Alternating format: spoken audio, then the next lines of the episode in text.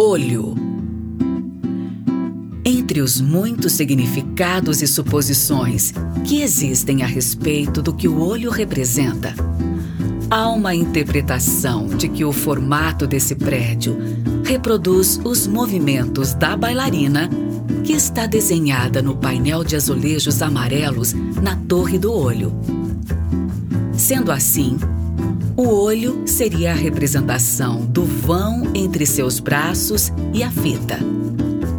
A torre de cinco andares, seu tronco. E as rampas, suas pernas. Quais outras possibilidades de interpretação você pensou para o formato do olho? Caminhe pelo salão. Eleve seu olhar ao teto e repare nas pequenas placas que o revestem.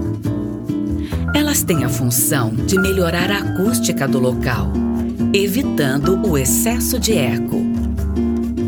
Como você se sentiu aqui dentro? Você o imaginava maior ou menor? As rampas que ligam a Torre do Olho ao vão livre do prédio principal são marcas registradas do desenho de Oscar Niemeyer.